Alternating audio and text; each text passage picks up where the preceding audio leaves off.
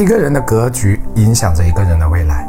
如果你要知道格局是什么，以及怎么提高自己的格局，去改变人生、改变未来，且看看这个视频。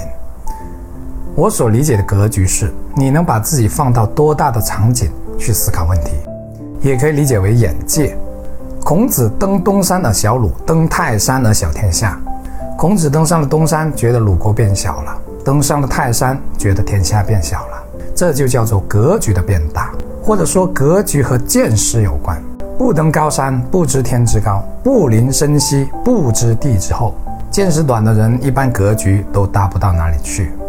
所以做任何决定都只能看到眼前的得失，而看不到长远的影响，这叫见小利则大事不成。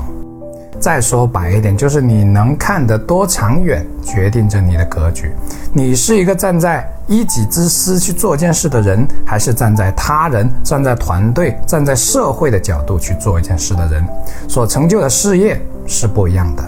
你能顾及到的人越多，你的格局就越大，做事情相对就越顺利。如果事事只想到方便自己，那就很难成为大器，且会感到处处绊脚。大格局的人为什么做事情呢更加从容呢？背后我认为是对人性和环境的了解，以及对方向性的把握。那怎么提升格局呢？我坚定认为，读书是一种与智者对话的最好方式，也是提升格局的最好方式。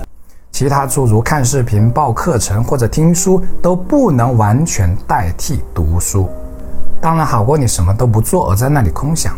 说到读书，前提是要选对适合自己读的书，还要清楚怎么读比读什么更加重要，而不是照着书单买买买。